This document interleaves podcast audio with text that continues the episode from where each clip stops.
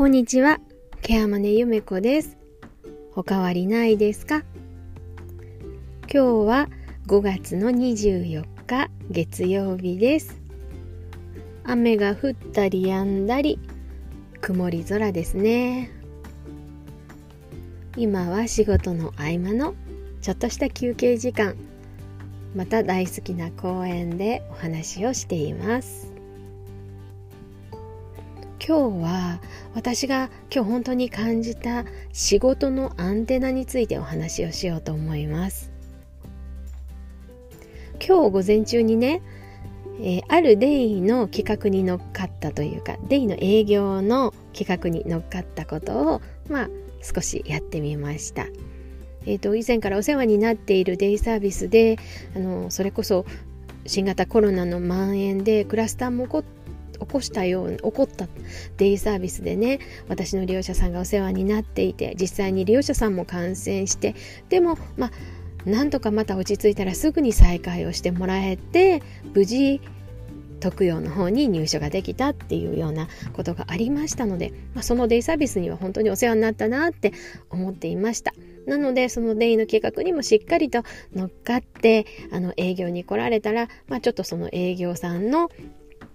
提案されることなんかもねちょっと時間を割いたりしてたわけですね。えー、実際に VR の体験をしたりとか、えーと、利用者さんが夕食用に持ち帰られる冷凍のお弁当の試食なんかをしてみたわけなんですけれども月末の忙しい時期なのでね本当はねいやこんなの受けるんじゃなかったなって思ったのは本音でした。でもね実際に体験をしてみるとあここのデイサービスこういう特徴があるんだったらこの人に紹介できるよねっていうことで自分自身にも情報収集のすごく良い体験になったんですね。でそういうことがあった中で、えーと、いつも私聞くボイシーの京子先生のボイシーを聞いてるんですけど京子先生が返報性の法則っていうのを話していました。偏方性の法則っていうのは人は誰かから何かをもらった時にはお返しをしなきゃいけないなっていう気持ちになるっていうそういう原則だそうです。私が忙しい中で、えーと、ちょっとこの営業に乗っかってあげようかなって思ったのは私自身が利用者さんで非常にそこのデイにお世話になったのでしたというかななっていたのであえて時間を作ることができたなんか作ってあげたいなって思ったっていうとこなんですね。でこれ本当にあの乗っかってたなって 思います。だからすごく京子先生の言われる偏方性の法則ってあ今日の私ぴったりだったじゃないっていうふうに改めて学ぶことができたんですね。うん、っていうのもありました。でこれがまず一つそして、えーと、2つ目なんですけれど、まあ、午前中というか、まあ、あのお昼前の話なんですけれどねえっ、といろいろ考えてあのお仕事の中でいろいろ考えていく中であちょっとこの先生に相談してみた方がいいかなって思うようなケースがありました。ただここのところすごく忙しかったのであえてその先生に連絡を取るとかいうこともしていなかったしその先生との付き合いっていうのが2年ぐらい前に一旦終了してたんですよね。なのでどうしようかな。あの実際に先生にお願いするって決まってないのに相談かけたら迷惑かしらなんて思っていたらですね今日突然その先生から別件で電話がかかってきたんですよね。あよかったなと思ってで先生こうちょっと相談があるんですけどって言ったらあじゃあ今近くまで来てるので寄りますよっていうことで結局その先生にお会いすることもできました。はい。まあ、この2つのことをね今日体験したわけなんですけれど改めて仕事のアンテナってあるよなっていうふうに実感しました。仕事をする時まあ体調が良くない時は別としてですね結構あの全力で仕事に向かっていると自分では思っています、まあ、利用者さんの